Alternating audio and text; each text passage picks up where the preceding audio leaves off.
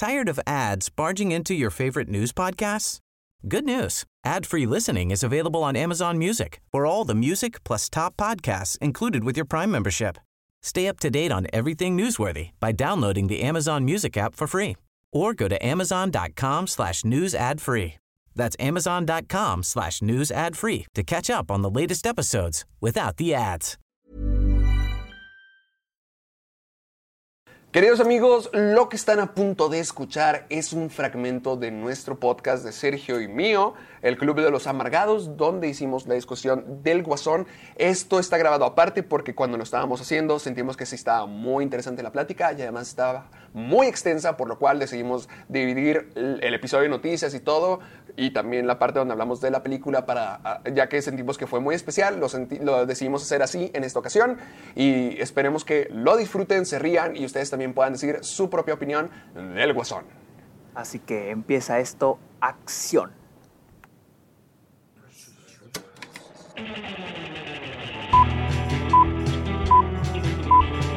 Saca el fanboy que tienes dentro. No tengas miedo de enojarte. Esto es el Club de los Amargados. Y hay, oh, ya tenemos cosas nuevas. Vamos a hablar de la película de la semana. Perfecto, ya terminamos ¿Cuál con las noticias. Ahí vienen cuál. Ay, pues la, la película Ay, que hemos estado hablando todas las semanas. La película que siempre la teníamos en el título. Pues sí. Al es que. se estrenó. Guasón. Y te voy a decir, querido amigo, que yo sí pienso que es la película del año. No pienso que sea la mejor película del año, la mejor. No sé, es que mira, ya mi crítica de hecho ya se subió hace unos minutos y ya, ya tiene más de 100 mil visitas, pero, pero, y sí es mi película mejor calificada del año. Cada vez que la pienso más, cada vez me gusta Mejor más, más, más. No pienso que sea la mejor del año, pienso que sí es la película Ah, del año. No, no, es que no sé, es que no sé. Por ejemplo, mi película favorita creo que sigue siendo Ready or Not, pero Guasón sé que a lo mejor hace va a tener más impacto y que sí siento que va a ser una de las películas. Siento que sí estamos ante una de las películas que se van a convertir en la historia. Y sé que puedo decir eso bastante seguido, No. pero yo siento que sí. Hasta, Mike- hasta Michael Moore dijo que es la, peli- la, la mejor película de nuestra generación. No. Michael Moore dijo eso. Michael Moore dijo eso. Yo, yo, no, yo solo estoy diciendo las opiniones, soy infeliz. No, no, yo no, yo digo que no. Yo pienso que no. ¿Tú Yo- piensas o que sea, no? es- a mí, yo pienso que Joker es una buena película, muy buena que sí, es película. una muy buena película. Tiene fallos en el Absolutamente, guion. absolutamente. Tiene mu- y muchos. A mí se me hace que tiene muchos fallos en el guion. A ver, a ver, vamos a hablar de eso. ¿Cuáles son los fallos? Se- Según tú. Porque Yo- yo, yo tengo siento- los míos. A ver. Yo ay, siento, ambos- yo creo que Ambos concordamos en eso de que el- lo malo Sí, del Guasón sí, sí, sí. está en el guion. Y ambos estamos de acuerdo en eso. Y te diré, creo que es lo único malo de la película. El Sí. guion y pues obviamente la dirección, Ey. porque pues e- esto involucra, ¿no? Ok. Yo, yo siento que este es Guasón, ¿no? Y te presentan este personaje que tiene problemas en, en- en- en su vida, ¿no? Tiene Ajá. problemas en su vida. Y cada problema es una subtrama, ¿sí? Sí, Por ejemplo, tenemos lo de su mamá. Por cierto, spoilers, ¿eh? Ah, spoilers, sí, cierto, sí, cierto. Spoilers, spoilers. Tenemos lo de que su mamá, tenemos lo de este, este, los Wayne, tenemos lo de lo de que sus chistes no dan risa, lo de su trabajo, tenemos varios subtramas, ¿no? Y está, a mí se me hace que están bien establecidas. Sin embargo, no creo que estén bien desarrolladas. Ahora, estos problemas son los porqués del desarrollo del personaje, ¿sí? Y estos problemas son las subtramas, ¿no?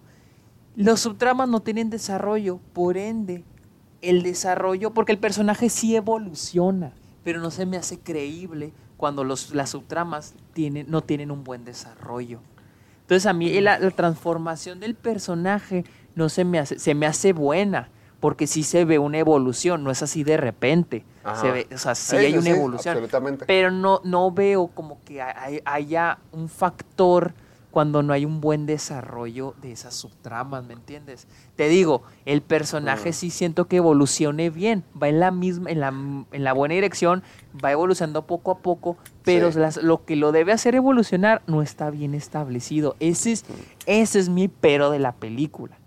A Es ver, que yo tú dime. pienso algo similar. Es mi primer pero. Que también, yo siento que las tramas bueno, el guion puede ser un poquito repetitivo con las tramas secundarias, porque yo siento que todo el guion es eso, como que varias tramas secundarias y varios momentos de la vida del guasón donde le va mal, que sí aporta muchísimo para ir construyendo a este personaje y justificar bien su transformación, porque literalmente le va mal en todo, pero la- las cosas es que yo siento que está mm, mm, estructurado de una manera muy repetitiva que hace que el guion en el primer y segundo acto sea exactamente lo mismo, porque yo lo veo así. Haz cuenta, ya estamos con la historia de un hombre triste. Es, es- son escenas tristes, tristes, tristes que sirven para deconstruir y sentir lástima por el personaje y luego que van hacia algo y luego que se regresan. Por ejemplo, escena triste que tiene que ver con el trabajo del guasón y sientes que van a hablar más del trabajo y luego no, la película como que se distrae y va a, a- se enamora ahora. Y cuando se enamora hay escena triste, escena triste, escena triste y luego sale mal las cosas en el amor.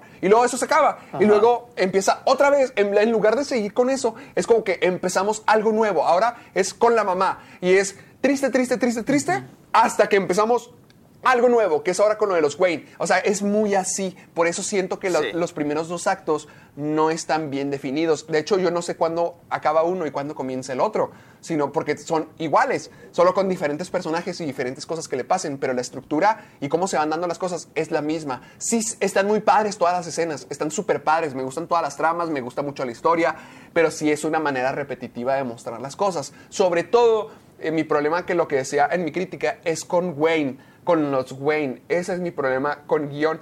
Porque siento que de todas las tramas, esa es la que más es la recurrente, porque es la que tiene que ver con la mamá, tiene que ver con el mensaje de la revolución, con el mensaje de los ricos, todo eso. Siento que la de los Wayne es la más importante, pero no tuvo su resolución para mí. Porque la única, la última vez que hablan Arthur y Thomas Wayne es en el baño. Y ya no lo vuelven, ya nunca lo vuelven a, a ver hasta que, se, hasta que matan a Thomas Wayne. Que está bien.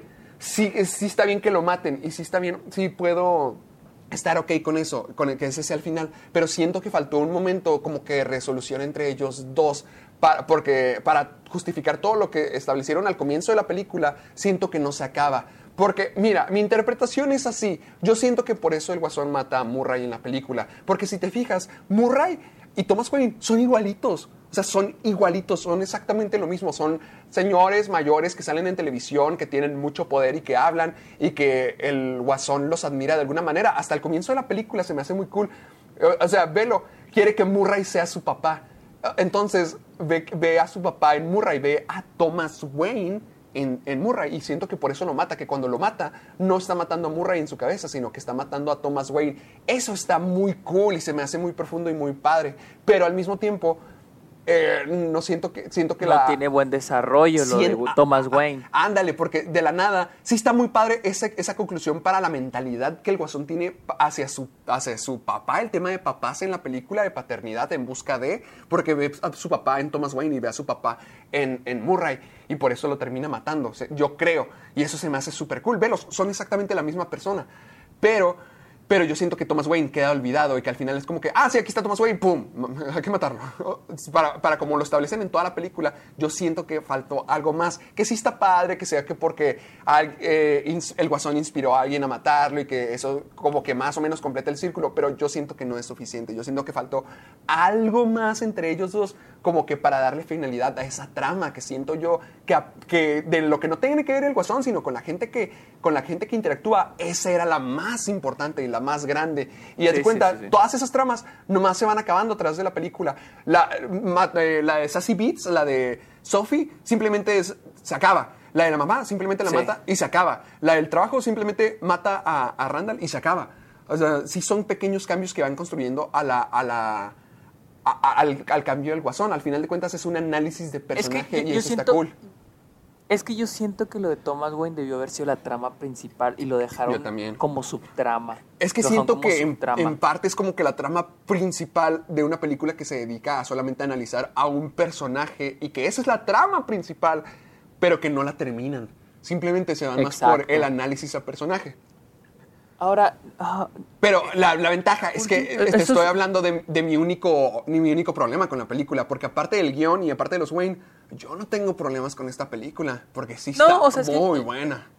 es que yo tengo problema nada más con el guion y son varias cosas. Por ejemplo, ahora, la otra vez platicamos lo de los sueños. Ajá. Ya es que tienes tus sueños o Yo no tenía problema hasta que me recordé el sueño este con, con esta. ¿Cómo se llama la de Atlanta?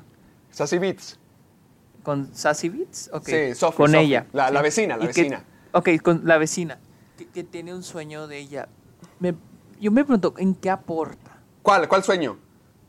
Eso de que todo Ah, fue todo. falso, de que en realidad. Es que, es que ese es el punto. Si quitas eso de la película, si quitas lo de Sassy Beats en la película, no pasa nada. No, eh, eh, eh, no, hay, no, no hay ningún cambio. No hay ningún cambio más que en la mentalidad del guasón. Y siento que eso es la película. Siento que solamente es Pues ese sí, personaje. Pero, pero es que, pero es que te voy a comparar con otro sueño que sí me gustó y fue el que mencionaste. Ajá. Cuando esté, en, cuando esté en el cuarto y se imagina que esté en el, en el, en el Ah, show ah, al comienzo. Sí, con sí. Robert De Niro. Ese sueño Ese está se muy me hace muy bueno porque te comunica muchas cosas sobre este personaje. Es que siento Pero que lo de- lo- también, también lo de Sassy Beats también te comunica mucho de este personaje. Pero, Es pero. que te comunica.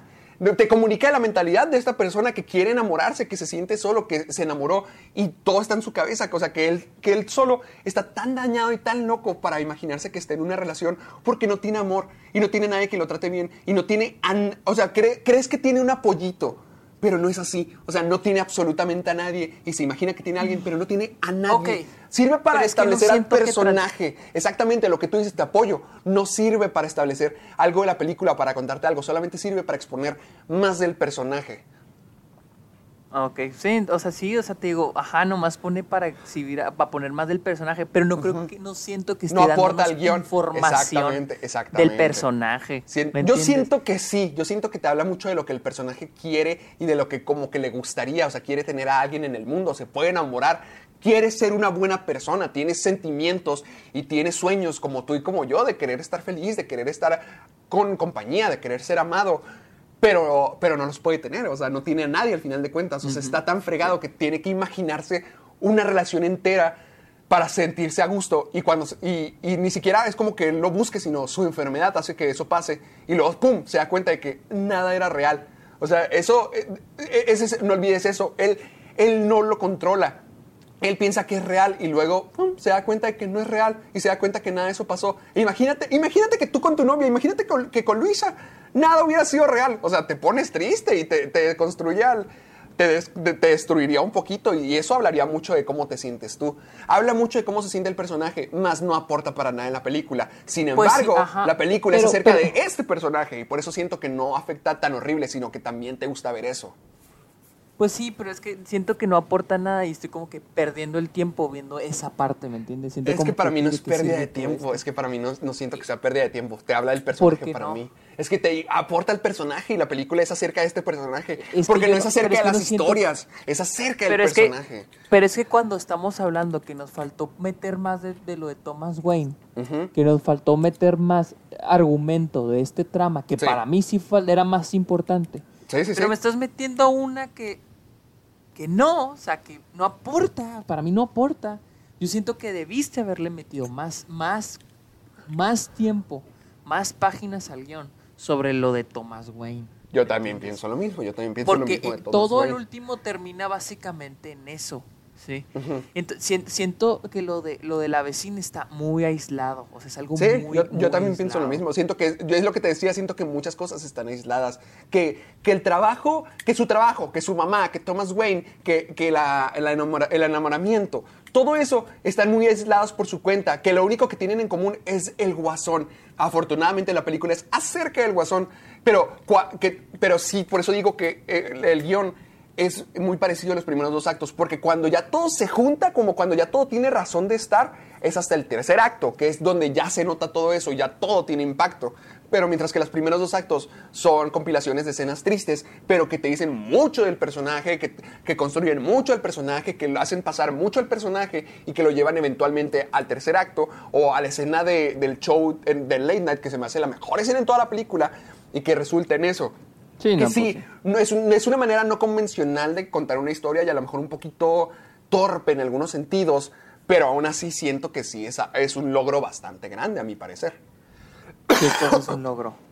¿Cómo lograron construir la historia de... Es que, hazte cuenta, decía esto en mi review, que, que a pesar de que los personajes tienen bien poquita participación, los que no son el guasón, sino la gente a su alrededor, tienen- sí, sí, todos sí. tienen bien poquita participación, pero si te fijas, todos tienen marca en él, todos tienen marca en Arthur y todos son esenciales para el cambio de Arthur. De que todos a mí se me hacen muy reconocibles, de que Murray, Thomas Wayne, la mamá, eh, está Sophie, todos se me hacen muy importantes para el guasón. A lo mejor no para la película en general, Eh, O pero sea, para el guasón sí. Concuerdo, o sea, concuerdo contigo, pero siento que la película no logra hacerlo bien. Es que yo siento que sí, cu- yo siento cuando, que sí. Cuando la película dice, cuando te digo, tiene una buena historia, es porque tiene buenas intenciones y estableció las cosas bien, pero no las supo desarrollar totalmente. No creo que esté malo, simplemente no, no lo hizo Es que para mí, para mí yo no lo veo como el elenco de la Esa- película, sino las personas en No, la no, vida no, de Arthur. No, no, no, exactamente. Ve Good Time. La de Good Time, la de los. Ah, sí me dijiste que pasan de, pasan de personaje en personaje.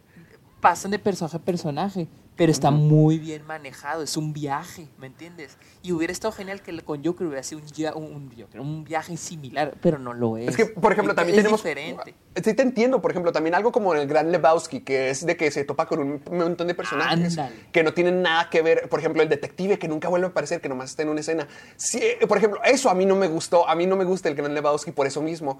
Y aquí sí me gustó, porque siento que todos tienen un contacto más directo, a lo mejor no con la historia, pero sí que tienen un contacto directísimo y esencial con el personaje. Y yo por eso tengo problema con el mensaje de la película. Que yo siento la que sí hay y tú sientes que no hay. Es yo que siento para mí, que no Ah, hay mensaje. a ver, dilo, para mí, dilo, para mí, o sea, yo siento que sí hay mensaje porque al final te lo ponen en la cara. Con, con, el, con el diálogo que hice el guasón, con las escenas de la revolución y todo el mundo haciendo Sí. su desmadre en gótica. Por eso. Pero no hay nada que me, di- que me diga va a haber una revolución o un por qué habrá una revolución. Sí, a veces está lo de Thomas Wayne, a veces está esto, el otro, pero nada... O sea, está como que en contexto está ahí, ¿me entiendes? Co- como por ejemplo, Roma. Roma, por ejemplo, este, tiene esto lo del aguilazo, ¿no? Ey. Que se va desarrollando poquito a poquito de fondo y nunca, pero nunca se convierte en el mensaje de la película. Eso Claro. hubiera estado apropiado para la película, pero forzaron el mensaje. Siento que forzaron demasiado el mensaje. Ahora, una pe- un- la película sí no, es- eh, no será la gran cosa, pero a mí me gusta mucho el mensaje. Es Watchmen. Watchmen Ah. tiene un mensaje muy similar al de Joker que siento Mm. que transmite mucho mejor porque todo está contextualizado. Mira. Y en Joker te lo, como que te lo quieren contextualizar, pero al mismo tiempo te lo quieren te lo quieren poner como parte del guion. O digo, como parte de la historia principal y siento que no está funcionando porque o te lo contextualizan o me lo están poniendo como la historia principal, ¿me entiendes? Ahora, te- si me lo ponen como historia principal, pues entonces ya tendríamos lo de Thomas Wayne, que lo del papá, pero también lo de Thomas Wayne, de los ricos y los pobres. Entonces ya está como que, ah, está como que muy, ya muy mezclado, ¿me entiendes? Eh, eh, Yo creo que hubiera funcionado nomás como contexto. Es que, mira, para mí con lo del mensaje, yo siento que sí está. Yo, yo siento que no solamente está en la escena al final del Late Show, sino que esa se me hace súper padre por eso mismo, como que porque lo dice. No es, no es eh, sutil, porque es súper obvia y súper en la cara el mensaje. Te lo dice el mismísimo personaje principal con ya el maquillaje frente a toda una audiencia, literalmente lo está exponiendo. Pero, ¿sabes? A mí no me molesta eso. Sí, porque siento que a través de toda la película, por eso mismo que caminamos sin rumbo, todo eso sirve para demostrarte cómo se siente el personaje y cómo es que vive su vida. Y lo, Sí, lo sí, vemos sí. a base de su perspectiva. O sea, él, él representa todos esos mensajes porque él, él dice, él no dice nada acerca de una revolución. Él está fascinado porque él sea la cabeza de una revolución, porque al final de cuentas es una persona que le tenemos mucha lástima y que está muy, muy fregado, pero, pero, porque hay un enorme pero, él es bien arrogante y él quiere ser visto como un rey, quiere ser venerado No, pero- y qui- quiere pero ser gustado. Yo- yo- o sea, pero estoy de acuerdo, o sea, estoy de acuerdo que él sienta eso y lo diga. Ok, no tengo problema que lo diga. Pero no se ve reflejada en la película. Yo digo que O sea, sí, es que yo ve- digo que no, sí. Pero, yo digo no, que pero es que me estás diciendo escena, en Cabo, grosa escena se ve, se ve, se ve No, reflejado. no, no, no, no. Pero es que me estás reflejando al personaje. Me Por estás eso, justificando él- que el él- personaje lo diga. Pero ok, ok, que el personaje lo diga está justificado. Lo acepto. Digo que sí. Pero lo que no veo justificado es el movimiento, ¿me entiendes? Sí, que él se agarre de este movimiento, ok. Que él sea de tal manera, ok. Que esas sean sus razones para decirlo, ok. Pero Ajá. yo hablo del mensaje de la película. O sea, el no del movimiento de revolución, el movimiento de revolución, el movimiento de que como que tenemos ri- ricos contra pobres. Sí, exacto. o Es sea, que yo el siento mensaje que- que da el guasón, yo, ok, está bien. Pero el mensaje que quiere dar la película, Sí. como película, el director, el guionista, lo que quieran, yo no lo veo reflejado Es que- más que al final, porque el guasón lo dice. Es que yo Pero no, siento, que, se que, sea el mensaje principal de la película, ni tampoco el guionista, sea lo de la revolución. Yo siento que va algo tan simple como lo que dice el guasón. Yo siento que lo mismo que dice el guasón es lo mismo que dice el guionista y que lo demás es solamente el contexto de la situación. Porque desde el comienzo de la película, el guasón Ah, ya está. Y espera, espera, espera, espera. El comienzo de la película, el guasón, por ejemplo, es, es- es algo que no, anal- no analicé por completo, pero el guasón al comienzo de la película ya está triste. Y es parte del viaje del personaje. O sea, el, el guasón. Sí, sí, sí, el- Ve cómo abre la película. Yo pensé que esa película iba a ser como que un punto de la transformación. Ya es que cuando se está haciendo sonreír, yo pensé que ese iba a ser un punto clave. Y es el comienzo de la película. El tipo ya está bien deprimido desde el comienzo. Y también te establecen que en Ciudad Gótica ya hay un clima político bien ambiguo, porque muchos están de que sí, Thomas Wayne, pero la mayoría está de que no, es un asco. O sea, eso ya está establecido desde, desde el comienzo. Es como trata de un poquito más, Sí, sí, a- a- más allá, porque hasta te dicen lo de que hay super ratas en la ciudad, hay una huelga de basura, y tú lo tomas como de que no, pues no pasa nada. Pero honestamente, todo eso es parte del contexto político, cultural que la película está sí, sufriendo. no, sí, eh, eh, por eso te digo, es como, como Roma. Pero el problema es que al último. Ándale, decís como Ro- ese ah, es que sí es como Roma. O sea, pero el, el problema es que a diferencia de Roma, aquí el contexto, o como Watchmen también, pero aquí el problema es que al último, esa revolución la quiere ser parte de la trama. Yo siento que la quiere hacer parte de la trama. Es Porque que pues ve yo- cómo termina. Es que yo no lo veo como una imagen grande, yo lo veo lo- como lo que significa para el personaje. Para mí es eso, porque es todo, la película es todo un análisis de personaje. Y sí, el Guasón dice, no, no dice nada acerca de la revolución del Guasón. Sí, él habla acerca de que, oigan, hijos de su maldita madre, eh, estamos siendo malos con nosotros mismos, porque el Guasón no solamente es abusado por los ricos, sino hasta también los pobres abusan de él. Es como que este sujeto no pertenece a ningún lado. Eh, no solamente está la distinción de que ricos contra pobres, pobres contra ricos, sino de que este es todo el mundo contra, contra este sujeto. Y el único lugar donde ya es donde hace cuenta, déjame terminar esta idea. El guasón, toda la película, lo único que quiere, lo que quiere el guasón es pertenecer. Para, en, mi opinión, él, él es lo que quiere, porque quiere tener una familia. O quiere tener una novia, o quiere tener fama, o quiere, tener- quiere tener conexión con las personas, quiere tener una conexión y quiere ser reconocido. Sobre todo porque una parte de él es muy arrogante, es muy, muy egocéntrica y por eso baila y por eso se ve, él se ve a sí mismo como un rey. Él pues, es la figura más lastimosa y la más triste del mundo, pero se ve a sí mismo como un rey o quiere ser un rey. Y toda la película está tratando de conseguir eso, pertenecer, ya sea emocionalmente a algún lado o ya sea venerado porque es una figura importante para los demás. Y siento que es eso, que nu- nunca puede conectar, que siempre está fallando, que siempre está fallando con todos O los sea- aspectos de su vida hasta el final. Donde por este contexto de la revolución política, que él pudo haber inspirado, pero que la película no se trata de eso, sino que hasta el final él toma su lugar como la cabecilla de esto, sin saber que eso es lo que iba a pasar con él. Él solamente quería, él estaba listo para matarse, pero donde ya se siente perteneciente, donde ya se siente reconocido, donde la gente ya lo ve, ya sabe que existe, que es lo que él dice, ya existo, es hasta el final con la revolución. Sí, pero, pero es que me estás, estás repitiendo literal todo. ¿Me entiendes? Me estás repitiendo todo y es lo que te digo, está bien, la historia está bien, pero no siento que el guion haga muy buen trabajo plasmando todo eso. Es que yo siento que, yo siento que sí, yo siento mi problema es cómo está estructurado, pero yo siento que sí llegan a eso, yo siento que sí Es que lo trabajan bien. yo siento, yo siento Porque para mí solamente es una película de la conexión la- de un hombre. Es que a mí, para mí, falla la dirección en ese aspecto, en querer transmitir ese Pero mensaje. según tú, ¿por qué Porque falla? siento según que- tú, ¿por qué falla? Porque siento que lo está forzando, siento que está forzando. ¿Qué? ¿Qué cosa que fuerza? ¿Qué Está cosa viendo fuerza? siempre. El mensaje, el mensaje de la película, ¿Qué? no del ¿Pero revolución personaje del o guasón. conexión o, o- o que la revolución es para ti el aspecto que falla de la película? El mensaje, lo, lo de los ricos y los pobres, siento como que lo está queriendo mezclar mucho, pero también usar la película como justificación, ¿me entiendes? Es que siento que O sea, la película no, es acerca de eso, no es acerca de la revolución, sino es acerca de lo que este, el- lo, Es lo que, este hombre, dónde siento- pertenece. Ah, bueno, pues yo siento, ok, pues yo siento que la película al final trata de hacer eso. Es que para no, ve- ve- y por el ve no toda es la gente, revolución, ve toda el la clímax es el gente- ve toda la programa. pinche gente ahorita, toda la pinche gente ahorita está que toda la pinche gente, toda la pinche gente, toda no, la pinche es gente. Que, no, es que toda la gente, es que ahorita toda la gente está que es una obra maestra, puras mamadas, neta, o sea, en buen plan. No, es que en buen Según plan tú, según tú, según tú, según tú. Es que no, es que no es, es que son puras mamadas porque no es una obra maestra, es una buena película, no es una mala película, ¿sí? Ahorita en Twitter han de decir de que porque la odias, no la odio, me gustó, la disfruté, Sí. pero no mamen, no mamen, o sea, así, así están con Interstellar. Interstellar es una buena película, pero no Sí, mamen. no es- no es una obra mamada, maestra. sí. Te digo, esta película no es una obra maestra. Dudo incluso que sea la película del año, la verdad. Y es que yo sí siento Pero que es bueno. película del año. No la mejor, pero a lo mejor sí es la película que va a tener más trascendencia en un futuro. Es que no sé. Es que yo siento no que sé, sí, o sea, viejo. Yo siento que sí. Es que hasta personajes como Murray, como la mamá, como todo Thomas Wayne, No. se me hacen muy, se me hace una interpretación muy única. Se me hace todo Pues muy sí, pero por ejemplo, para, pa- si yo tuviera que elegir una que va a tener más trascendencia, es The Irishman. Para mí, The Irishman Podría ser. tener- es un clásico. La gente, ya los críticos dijeron, es un clásico instantáneo. Y lo es. The Irishman es así. Para mí, Eh. The Irishman es la película del año. Ok. ¿Y, po- y por qué? Porque es un, es, Pero- un clásico instantáneo. Es que, es que, por ejemplo, yo también siento que Guasón va a tener mucha trascendencia, de que muchísima, yo siento en lo personal.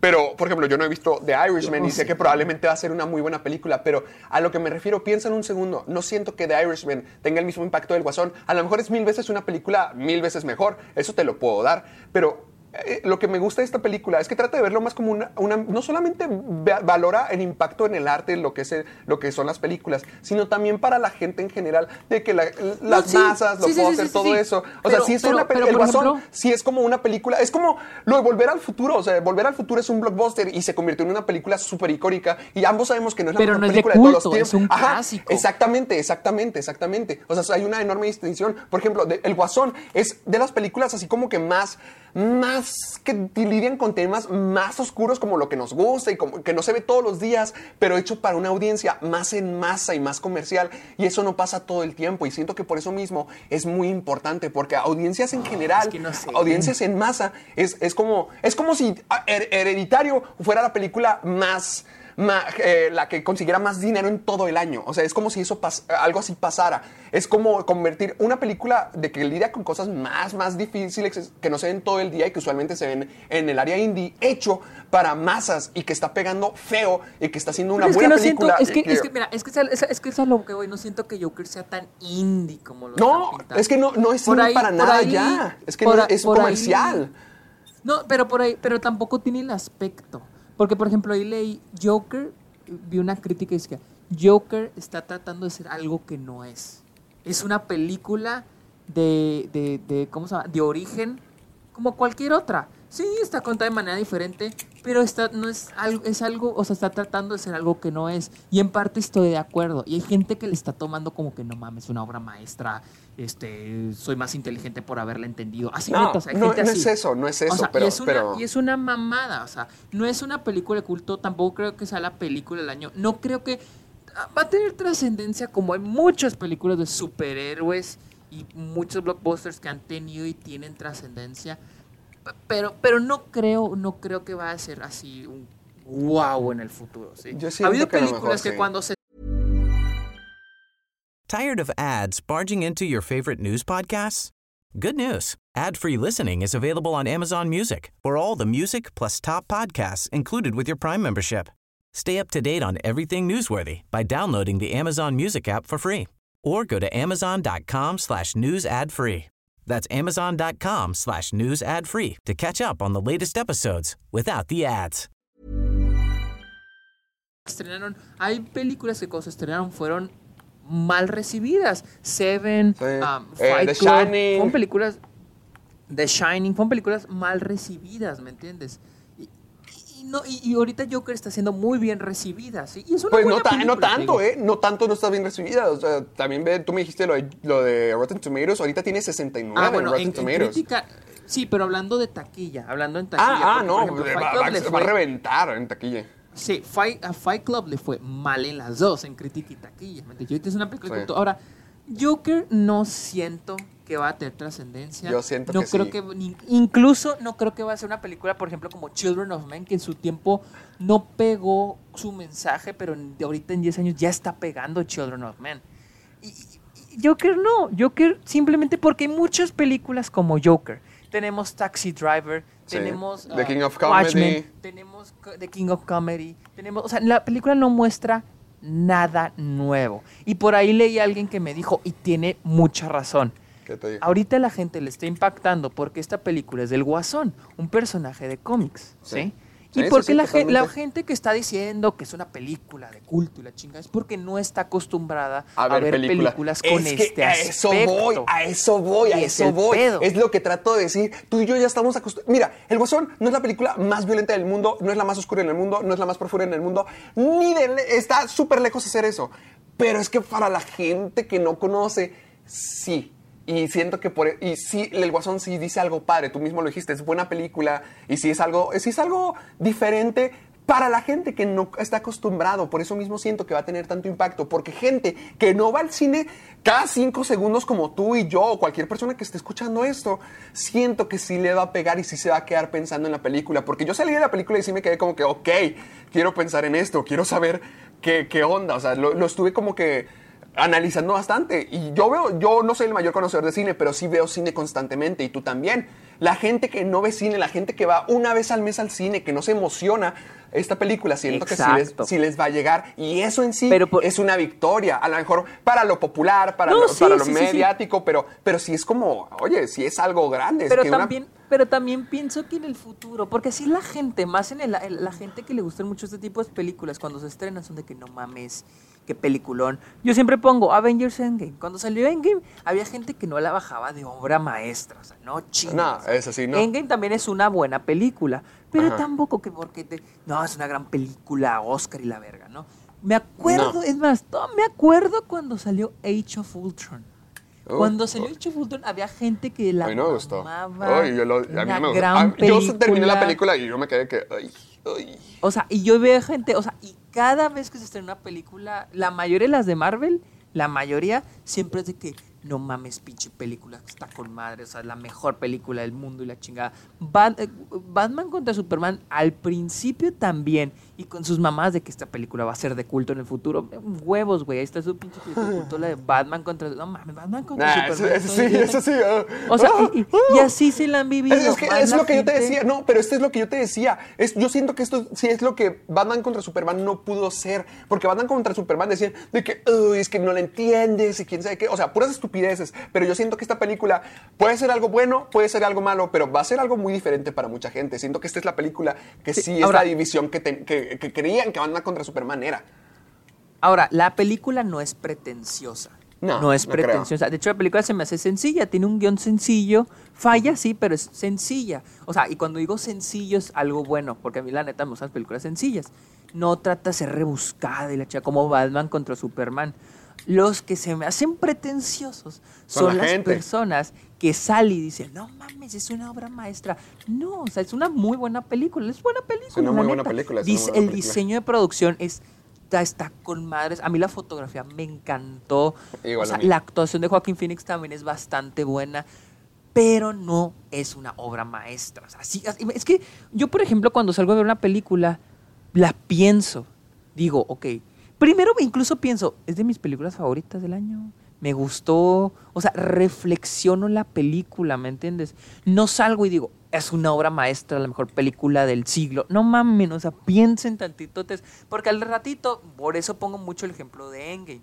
Al ratito, a los meses, va a decir de que no, pues en realidad no está tan buena. Otro ejemplo es Logan Sí. o Deadpool. Todas esas películas son buenas, ¿no? Pero cuando se estrenaron, no mames, es la mejor película de superhéroes. sí, sí, Logan, sí. o sea, y ahorita ya hay gente que dice, pues está bien, o sea, tuvo sus fallas, pero Es- está es que bien. aún, así siento que este es diferente, siento que este como que lleva, llega más lejos que cualquiera de las que tú mencionaste, por lo mismo de que el público en general, siento que la gente que no ve cine y la gente que va una vez al cine está hablando más de esto y Sí, se no, está sí, dando... claro. Es como si mucha gente se estuviera dando cuenta de que, ah, caray, el cine no está hecho para hacerme sentir bien, está hecho para hacerme sentir y es una experiencia. Es como que hacer eso a modo mediático gigante, siento que sí tiene mucho valor y que la gente lo va a notar.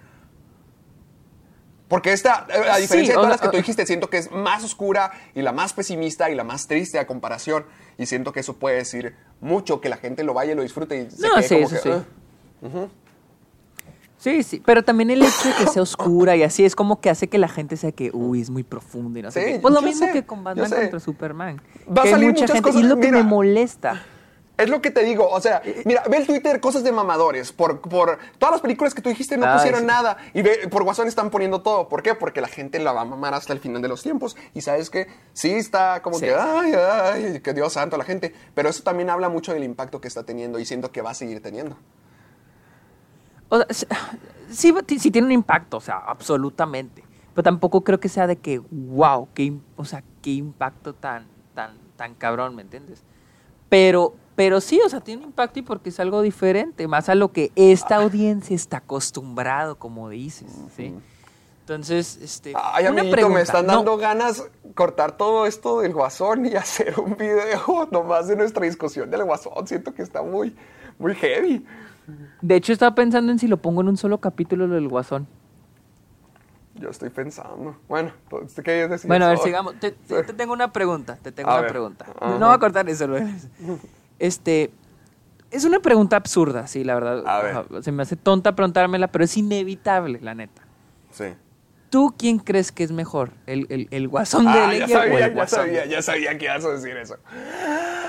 No sé, mira, a ver, aquí va, aquí va, saquemos la respuesta ahorita. Obviamente no hay respuesta fija porque todo es objetivo, digo subjetivo, Sí, pero sí, sí. mira, Sí, sí, sí, es que vamos a comparar, obviamente los que están en esta contendencia son Ledger y Phoenix. Vamos a ver, cada uno tiene una ventaja. no, él, ya, ya llegó a su máximo esplendor cuando salió en el video de Skrillex. No, No, para, que vean, no, quiero que con- Es que se me hace muy triste porque, no, sí, que les mandó quién sabe qué, heces y restos de puerco y balas a su, a su elenco y que le, le pasó la sal en lugar del azúcar y quién sabe qué, toda otra tontería. Todo, todo, todo eso, todo eso. Le puso Para- un hielo en vez de dos hielos al vaso. Sí, para salir en un y que salió en un video de Skrillex y ve, o sea, ahorita yo, yo no vería de que ahorita al guasón de, de Joaquín Phoenix saliendo en un video de Cristina Aguilera o algo así. De nadie. De nadie, o sea, está muy como que, ay, ay. Pero mira, las ventajas aquí son que el guasón de, de Heath Ledger tiene a lo mejor un mejor guion y a lo mejor en general podría ser una mejor película. Y por eso mismo tiene una ventaja, porque sí, tienen una interpretación súper padre, pero no olvidemos que tienen a Christopher Nolan y que tienen a todo eso detrás que, que lo soporta para hacer una grandiosa película con un, gran, con un grandioso personaje, con una grandiosa actuación. Ahora, acá tenemos una película completamente dedicada a ese personaje, que es una versión muy diferente, que toda la película se dedica a, a este personaje. Ah, eh, y, y a lo mejor el guion puede ser más defectuoso o más con más tropiezos a comparación que lo que Batman, lo que Nolan hizo. O sea, son películas totalmente diferentes. Son, una es una historia de origen y un análisis de personaje. La, la otra es pues, la historia de Batman y cómo, cómo dos, dos personas contrarias se enfrentan. O sea, sí es muy diferente lo que trata de hacer cada uno. Siento que cada uno es el mejor en su respectivo campo haciéndolo. Pero, ay, es que no sé, es que esto es mucho de, de preferencia personal. Por ejemplo, yo puedo decir que me gusta a mí personalmente más Joaquín Phoenix, pero porque llegué a conocerlo más, porque la película se trata más de él, Sí, porque, claro. porque la película busca que le tengas hasta no simpatía, sino lástima. Y siento que eso me gusta mucho. O sea, tienen mucho más tiempo de guasón en pantalla que lo que hace Nolan. Mientras que Nolan tiene a lo mejor un mejor guion y a lo mejor podría ser quizá un personaje mejor para lo que la película necesita.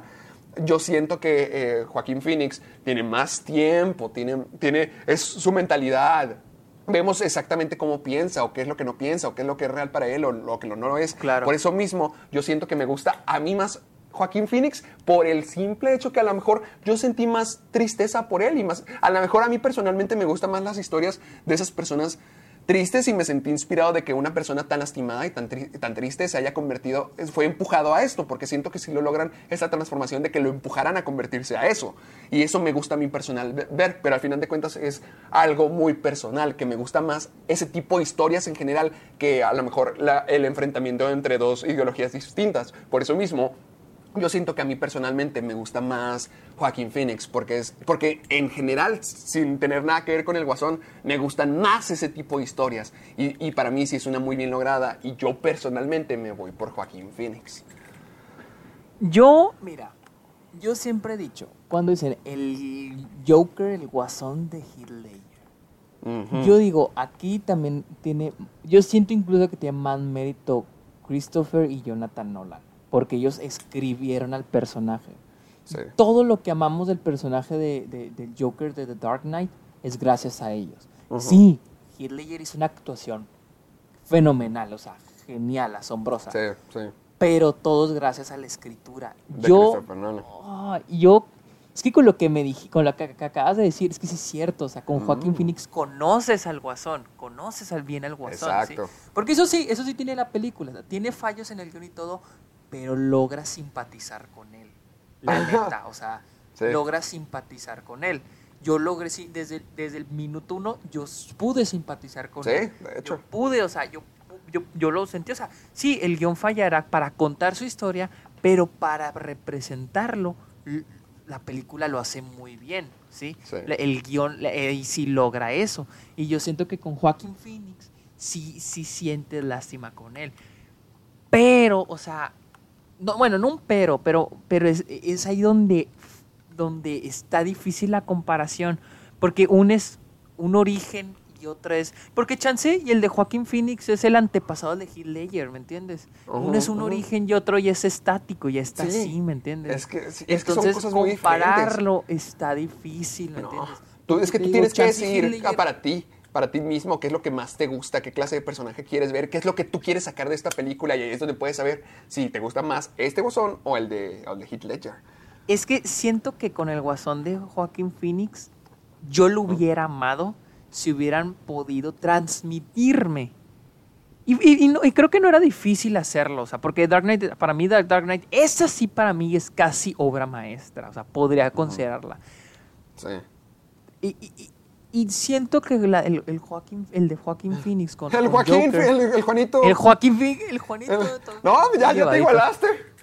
Eh, eh, y yo siento que con el Joker de Joaquín Phoenix se pudo, no era tan difícil representar lo que el guasón de Heath Ledger o en The Dark Knight se representó al final de la película, alcanzar ese punto. Y siento que era la intención de la película, pero a- al menos a mí no tiene buen desarrollo. Es donde falla. Y siento que se pudo haber mostrado. Si, si se hubiera habido un, de- un buen desarrollo fácil el de Joaquín Phoenix, hubiera sido mi, para Es mí que, mejor. por ejemplo, verdad, para, no para sé, mí sí hay. Es que para mí, para mí yo siento que sí hay. O sea, la película sí me dio eso a mí y a ti no. Y es ahí donde está la, la distinción. Entonces, o sea, pero, no entonces, ¿cuál es tu respuesta? Entonces, ¿tú por cuál te vas? Yo ya, ya, yo ya dije, creo pero que- por... Ajá, dilo, dilo. Yo Adelante. creo que el de Ledger. El de El Ledger. Me voy a basar, o sea, porque para mí no hay comparación, pero si voy a hacer una comparación es en el impacto que tuvo conmigo. Porque desde el minuto uno que Ledger aparece en pantalla, yo no olvido cuando vi esa película en el cine. Tienes miedo, te da miedo verlo ahí, te da miedo, o sea, que está ahí, a mí se me enchina la piel verlo actuar, o sea, verlo ahí, la- su presencia Claro. Para mí, para mí el Joker de Dark Knight, eh, eso, o sea, te digo, Joaquín Phoenix hace un excelente trabajo, actúa excelente, o sea, Sí. no le quito mérito. Pero para mí, y, y siento que la construcción de toda la película lo que tiene que ver en, en- en The Dark Knight. La dirección de Nolan, la edición, la cinematografía, la, la edición. Es que- es que aquí es donde, ¿sabes? Con Todo esta- en The Dark Knight construyó la película, construyó Es el que- personaje. ¿Sabes? Al menos con todo esto sí te das cuenta de cuán cuánto trabajo hay detrás de cada película, aunque sea de Exactamente, superhéroes. O sea, con esto de que te pongas a dudar tanto, tienes que analizarlo, porque al final de cuentas, velo así. No lo veas en, en sentido de película, velo como en el sentido de que hubo mucha gente que se tuvo que preparar. O sea, si tú y yo batallamos para estar escribiendo un guion simple, o sea, imagínate ellos que son genios y que son ge- gente gigantesca, imagínate cuántos se esfuerzan y que han estado haciendo esto durante años y se conocen el negocio de pies a cabeza, cómo se tuvieron que organizar tan bien y ponerse tan de acuerdo para sacar sus respectivos resultados, ya sea con Dark Knight o con Guasón. Pero aún así Exacto. eh, te pones a pensarlo y es que es muy difícil sacar la respuesta de quién es mejor. Realmente no hay respuesta, realmente es una interpretación Sí, de sí, sí, o sea, qué te que gusta más, ajá. qué es lo que tú quieres. En, re- ajá, en realidad para mí no hay uno mejor que otro, porque son diferentes, ¿sí? Es como, comparar dos sopas, ¿no? Si las dos sopas son de camarón, por ejemplo, pues son de camarón, pero aquí el guasón son diferentes personajes, ¿me entiendes? Entonces no hay forma de compararlos.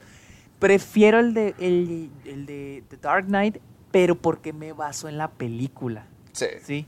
Porque para mí, yo sí. amo Porque The a ti te gusta más The Dark. Knight y eso te... Sí, te- y, para, y para mí no es el guasón de Ledger, es el guasón de The Dark Knight. De Ándale, todo lo que ah, construyó ándale, todo el ándale, equipo de esa eso, película. eso es la y a mí el mérito es para toda esa gente. Porque, Ajá.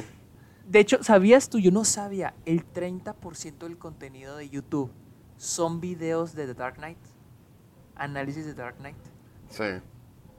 Yo no sabía eso. Es un Mm. chingo, es un chingo de videos. El 30% de los videos en YouTube son análisis de Dark. Knight. No sabía Entonces, entonces es un montón, o sea, y para mí, yo me baso en la película. Te digo, no digo que sea mejor, porque para mí son diferentes personajes. Claro. Que te digo, el personaje de, de Phoenix Tan está muy bien escrito, la neta. Te digo, nomás es su viaje en la película lo que me, lo que me, no me dejó satisfecho, ¿sí? Pero el personaje Ay, está bien escrito y transmite muy bien, o sea, transmite muy bien. Te digo, desde el minuto uno yo ya siento lástima por... Cuando se ríe, es una Sí. risa que si oyes a alguien te ríes, ¿no? Y a mí no me daba risa, me Es daba... que, ay, es que se veía que le tristeza cuando dolía. reía y se le lloraba, veía, se le veía dol- como que le dolía, ¿sabes? Hasta eso está muy Exacto. padre. Lo de la risa se me hace muy cool. Porque vi una crítica que decía que cuando vio eso se quedó de que, ay, no manches, no quiero que sea esa clase de película. Pero cuando sacó la tarjetita y que decía, es mi enfermedad, lo que sea, sí se quedó de que, oh, ah, caray. Sí, como sí. que, wow, ok. De que eso no, eso es muy diferente. Y a mí también se me hace muy diferente. Porque que- quién sabe, al parecer sí podría ser algo real. Pero esto es como que esa clase de, de cosas de cine que, que siempre recuerdas. Como esa clase de, de conceptos que dices como que, ah, caray, esto fue algo muy nuevo, esto fue algo muy interesante. De que, porque el guasón se ríe, es, es una, es una razón muy, muy creativa, se me hace muy padre. Para que, no, Sí, no sé, más se- se humana. cool. Ajá, se me gustó. Es que se- sí, está bien complicado todo este pex. Sí, sí. Y, Pero- pero... no ignoremos algo, no ignoremos... ¿Qué de la escena de la escalera? Ah, ok. Ay, esa escena de la escalera. Si quieres, se- cerrar- Es que es la ¿quieres- música. Es la música. ¿Quieres cerrar con eso? Porque yo siento que ya nos extendimos demasiado. Sí, eh, lo podemos poner en un podcast aparte, ¿no? Lo metemos en un podcast aparte, lo digo que, digo que sí, ¿no? No sé. Digo que sí, lo metemos en una parte. Bueno, ahorita hablamos de eso. Ahorita hablamos de eso cuando Ok, terminemos. ok. Yo, yo digo que cerremos La- con lo de las escaleras. Yo, la, la nomás, esa escena, porque fíjate que investigué, la, la canción se llama Rock and Roll. Rock and Roll Parte Part 2, 2. Ajá. Y, y no sé si leíste quién la, quién la, de quién es, se llama Gary Glitter. No. Este güey es ¡Ah! un Sí, cierto. Que, que ahorita está en la cárcel o muerto o algo así, ¿no? Sí, o sea, es como, como un psicópata, algo así, que violó, no sé, o sea, algo, algo, mira, aquí creo que tengo una ¿Qué onda? Ajá, ajá. Ah, Gary Glitter es a former British grammar. Ah, fue en 1970 por, por descargar pornografía infantil y luego también por ah, fue deportado de varios países por, por abuso de niños. ¿Qué onda? Y fue sentenciado a 16 años en, en la cárcel ¿Qué 2015 onda? después de haber violado eh, y por assault también.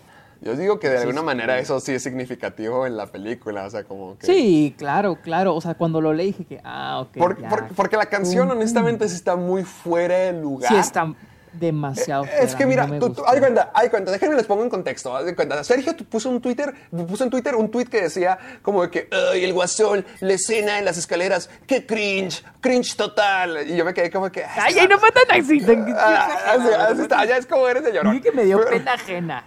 Ay, oh, wow. Tú también, tú también dijiste que sentiste pena, ajena. No me dio, no, no, no, no, no, no, no, no, ne, ne, ne. A mí me dio pena ajena cuando está haciendo stand-up y eso era lo que querían causar.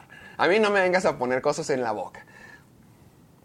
No es cierto. Me dijiste que, No. que la escena de la- ¿Qué dijiste la escena de las No. escaleras? ¿A poco no dijiste eso? Dije que, dije que no, dije que, no, te dije que la canción estaba muy fuera de lugar, que no me, no me pareció mala, pero que sí no fue el momento que yo esperaba que fuera O sea, como lo no, estaban poniendo los trailers par- por la canción, Sí, es que- por la canción, pero no me dio los pena trailers- ajena, no me dio pena ajena. Es que en los, en los trailers sí la ponían mucho, o sea, lo ponían con la música de... Yo pensé que iba a ser la, la música de Hildur... ay, ¿cómo Sí, esta señora?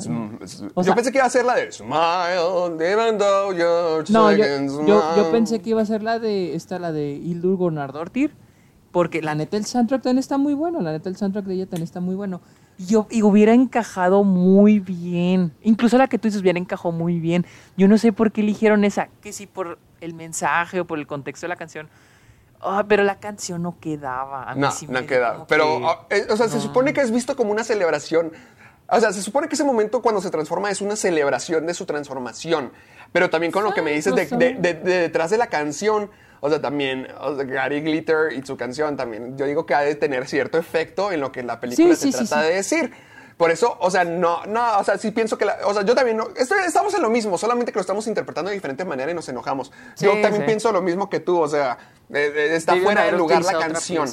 Pero también es como de que, ah, algo, a lo mejor algo trataban de decir, pero sí, sí te entiendo y sí, sí está fuera de lugar la canción. Sí, debieron haber puesto algo del, del soundtrack. O sea, ¿sabes qué siento? El soundtrack está muy bueno, pero siento que no lo usaron lo suficiente. Me ha gustado A mí sí me más gustó, ver fíjate. escuchar más el soundtrack. sí Porque a me mí sí me gustó bastante, pero me ha gustado que lo usaran más. Por ejemplo, en esa escena hubiera estado bien, o sea, se me ha hecho que, wow, o sea, Sí. me hubiera dado hasta miedo, yo creo. Pero siento que la canción, pero fíjate cómo en el, cómo un solo elemento, ar- bueno, al menos a mí sí er- arruinó un poco la, el efecto en esa escena. Y si lo Ah, hubiera, si eh, hubieran cambiado supongo. la pieza, hubiera estado mil veces mejor. Al menos en mi opinión. Porque la neta, la, la música esa no, no me gustó, no me gustó, la neta. Sí, No, y, ah, y es lo único, es lo único. Porque mucha gente he visto, ah, también he visto gente que, que dice que lo del baile a veces. Pero no, lo, No, a mí sí me gustó lo del baile, no a mí tengo me gustó lo del baile. No. Sí, no, yo no tengo Se problema. supo- según yo escuché, hubo una entrevista donde Joaquín Phoenix decía que sí había una... Porque ya, se- ya, ah, de la nada empieza a bailar. ¿Te acuerdas de que está viendo la tele y se pone a bailar? De la nada, Sí, o sea, sí. Lo, lo meten de la nada. Y- pero sí, Joaquín Phoenix dijo que sí había una escena donde te explicaban por qué quiere bailar y que, te lo- que le gustaba la escena, pero que estaba bien con que la quitaran, que para él no afectaba nada. Seguro, algo así había dicho, o no sé si, si la quería, pero total, o sea, había una escena donde te explicaban por qué bailaba y la quitaron. Pero a mí no me molesta que la hayan quitado, o sea, que baile, para mí está bien. O sea, habla mucho como, para mí me habla mucho de cómo el personaje se ve a sí mismo. Sí, no, sí, no, no, sí, lo del baile también a mí me gustó. Te digo, te digo, vuelvo a decir, Joker me pareció una buena película. Nomás lo que me caga es que estén, es una obra maestra. No es una obra maestra, es una buena película. Yo siento que Es sí va a tener trascendencia. Yo sí siento Es que va a más, te voy a decir algo. Ah, sí va a tener, pero tampoco creo que así mucha. Digo, todas las películas tienen trascendencia, pero no creo que tenga así de que como para obra maestra, o sea, no, ¿sí? Ahora, es más, te puedo decir que me gustó más que Once Upon a Time in Hollywood, la neta. Me gustó más que Once Upon a Time. Es más, yo creo que Joker sí va a entrar Sí, en- a mí también. a mis favoritas del año, sí, a mí también. pero, pero eh, justo delante de Once Upon a Time in Hollywood. Es más, incluso creo que tiene los mismos problemas que Once Upon a Time in Hollywood con el, al contar la historia. Es más, yo creo que Once Upon a Time in Hollywood, es que Once Upon a Time siento, Once Upon, porque me harté de decir el nombre completo, yo siento que sí falla poquito con el guion. Y más, o sea, mucho más, porque Joker al menos empatizo con el personaje. Me gusta más, no sé, Joker sí me gustó mucho más que... Digo, no, no, me, no que no me haya gustado la película, no la odio, o sea, me gustó y mucho. Pero dejen de andar mamando a la vez. Yo digo que está bien, que, yo digo que es justificado el, el mamey, si es muy, mucho mamarre, pero eh, yo digo que... Mucho, mucho. Yo digo que sí, mira, yo, yo, voy yo voy a cerrar con esto. Voy a cerrar con un dato curioso y voy a cerrar con unas frases que a lo mejor te muevan el mundo. A la madre, a ver. Mira, dato curioso, Martin Scorsese ha tenido cinco esposas en toda su vida y luego frases que te van a mover el mundo. Una persona, una persona exitosa es quien se excita mucho. El Jajas 2019. Luego, en esta vida todos somos pasajeros menos el chofer. El Jajas 2019 y luego a veces sí y a veces no. El chiste es 2019. Muchas gracias. Buenas noches. ¿Qué fue eso? Ay, no, pues, no, es- nomás, es, es que ya es que todos están poniendo frases del guasón, según esto. No me ha visto el jajas. Sí, El es- son cosas que el guasón dijo y vi que ahorita Martín Scorsese tenía cinco esposas. Me imagino que el sujeto le va mal en el amor y lo quería mencionar también. El bromas, no, hombre, no, pues. Tú deberías ser estandopero, güey. Gracias. Así, así termino, así termino mi, mi participación en este podcast, por ahora. Pero muy bien, queridos amigos, ahí es hasta donde lo vamos a dejar porque honestamente nos podemos extender demasiado. Siento que todas estas discusiones están muy buenas. Eh, yo, yo, eh, según Sergio y yo estamos teniendo un desastre trata- tratando de organizar todo, pero ahorita mismo acaban de terminar de escuchar la- nuestro análisis de Guasón, que siento que estuvo padre y obviamente los invitamos a que ustedes hagan su propio análisis. Nomás no nos tiren basura a nosotros porque nosotros no sabemos nada y ustedes tampoco. Así que nadie sabe nada Y- aquí. Solamente... Y nomás para dejar, para, ah, para dejar en claro, la- la- se van a estar borrando algunos de los Ah, episodios durante el mes porque nuestro host solo nos deja 400 megas. Ya los de septiembre ya no se van a mover, o sea, van a estar así.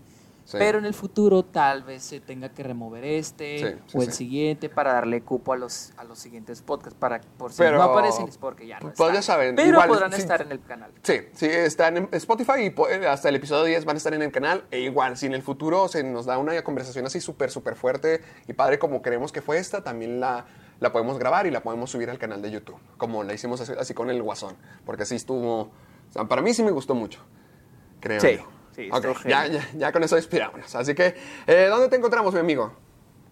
Yo estoy en Twitter como arroba real Sergio Mu y en Instagram como Sergio M98. Perfecto. Sergio Yo- M es Sergio E EME98. Perfectísimo. Yo estoy en YouTube como Caja de Películas, Twitter y Facebook como Caja de Películas y e Instagram como Héctor Portillo-17 para que nos sigan a todos, al igual que pueden encontrar nuestro programa del Club de los Amargados en Spotify con, con el mismo título, eh, hasta el episodio 10 aquí en YouTube. Y, y ya saben, síganos, asegúrense de tenernos en Spotify para que nos acompañen en cualquiera de nuestras aventuras. Creo que eso ha sido todo. Perfecto. Perfecto. Esto es todo y muchas gracias por escucharnos este fin de semana, ahora que se alargó. Y pues tengan un buen inicio de semana. Buena semana. Suave. Hasta luego.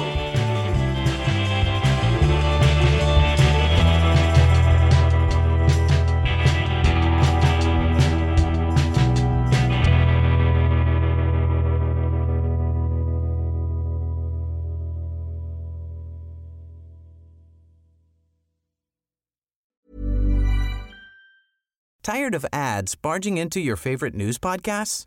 Good news. Ad-free listening is available on Amazon Music for all the music plus top podcasts included with your Prime membership. Stay up to date on everything newsworthy by downloading the Amazon Music app for free or go to amazon.com slash news ad free. That's amazon.com slash news ad free to catch up on the latest episodes without the ads.